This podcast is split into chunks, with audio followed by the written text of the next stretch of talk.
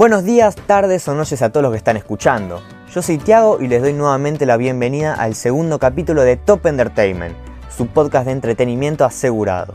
Ustedes quizás recuerden que en el episodio anterior mencioné que este 2021 me había alejado completamente las series por diversas cuestiones. Pero un día por la noche, creo si mal no recuerdo, ingresé a Netflix para ver si había algo nuevo interesante en el catálogo solamente por mera curiosidad. Esta misma fue la razón por la que el día de hoy me surgió hablar de esta serie que me vi en el 2020 en plena pandemia. ¿Vieron cuando estamos todos encerrados y totalmente al pedo? Y que sorpresivamente para mí sacó su cuarta temporada este año hace relativamente poco. Muchos seguramente ya la conocerán por su innovadora y extravagante trama que viene haciendo eco desde 2017, más o menos fecha de su primer estreno. Para los que no saben todavía lo que estoy hablando, esta serie se trata de Atypical.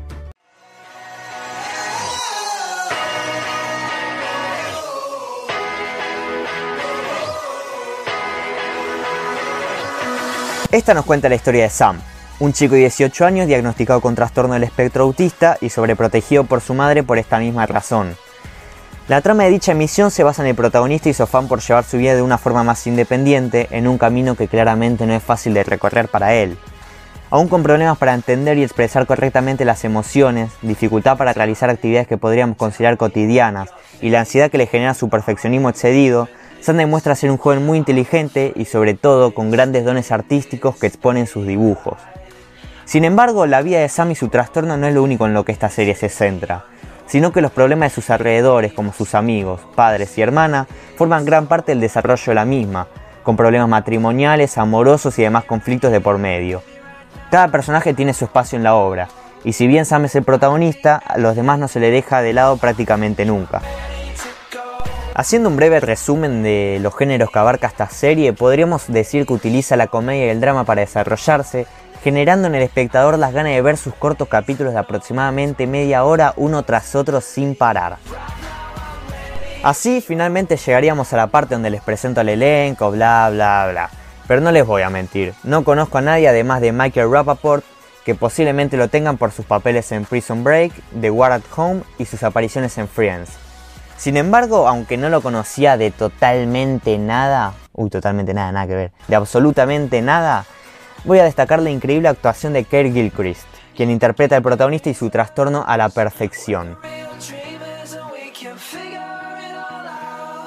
Ahora, cambiando de tema, siendo totalmente sincero, la serie me enganchó desde el comienzo y sus primeras tres temporadas me las vi en cuestión de días. Pero por alguna razón esta nueva cuarta temporada se me hizo un poco más floja y lenta que las anteriores. No sé si será por la falta de costumbre o lo que sea. Sin embargo, esto último no quita lo recomendada que es la serie en general. Ahora para terminar, al igual que la serie mencionada en el podcast anterior, que si no lo escucharon todavía no sé qué están haciendo con sus vidas, pueden encontrarla sencillamente en Netflix marcando tendencia. Si la vieron, quiero que me comenten qué les pareció y si aún no lo hicieron, se las recomiendo completamente. Esto es todo por hoy, espero que les haya gustado y no se pierdan el próximo capítulo de Top Entertainment.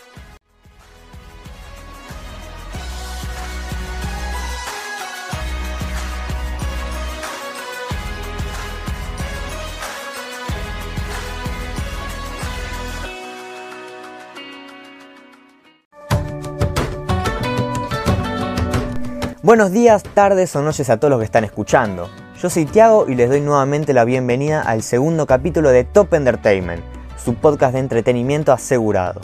Ustedes quizás recuerden que en el episodio anterior mencioné que este 2021 me había alejado completamente las series por diversas cuestiones.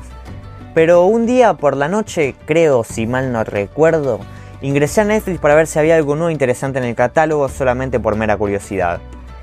Esta misma fue la razón por la que el día de hoy me surgió hablar de esta serie que me vi en el 2020 en plena pandemia. ¿Vieron cuando estamos todos encerrados y totalmente al pedo?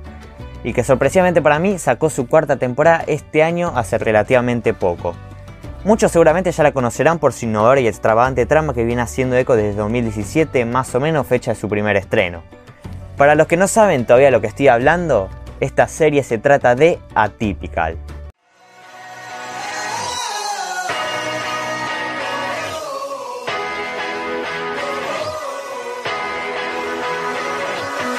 Esta nos cuenta la historia de Sam, un chico de 18 años diagnosticado con trastorno del espectro autista y sobreprotegido por su madre por esta misma razón.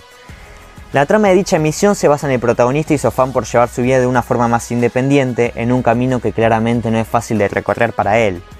Aún con problemas para entender y expresar correctamente las emociones, dificultad para realizar actividades que podríamos considerar cotidianas y la ansiedad que le genera su perfeccionismo excedido, Sam demuestra ser un joven muy inteligente y sobre todo con grandes dones artísticos que exponen sus dibujos.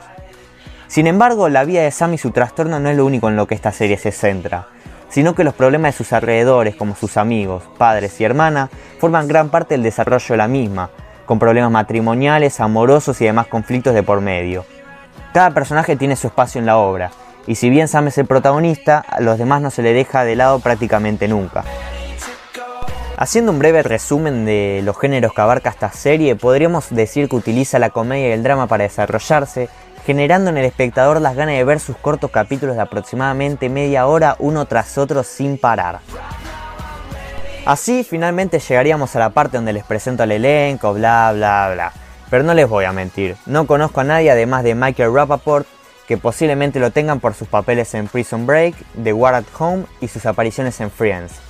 Sin embargo, aunque no lo conocía de totalmente nada, uy, totalmente nada, nada que ver, de absolutamente nada, voy a destacar la increíble actuación de Kerr Gilchrist, quien interpreta al protagonista y su trastorno a la perfección. Ahora, cambiando de tema, siendo totalmente sincero, la serie me enganchó desde el comienzo y sus primeras tres temporadas me las vi en cuestión de días. Pero por alguna razón esta nueva cuarta temporada se me hizo un poco más floja y lenta que las anteriores. No sé si será por la falta de costumbre o lo que sea. Sin embargo, esto último no quita lo recomendada que es la serie en general. Ahora para terminar, al igual que la serie mencionada en el podcast anterior, que si no lo escucharon todavía no sé qué están haciendo con sus vidas, pueden encontrarla sencillamente en Netflix marcando tendencia. Si la vieron, quiero que me comenten qué les pareció y si aún no lo hicieron, se las recomiendo completamente. Esto es todo por hoy, espero que les haya gustado y no se pierdan el próximo capítulo de Top Entertainment.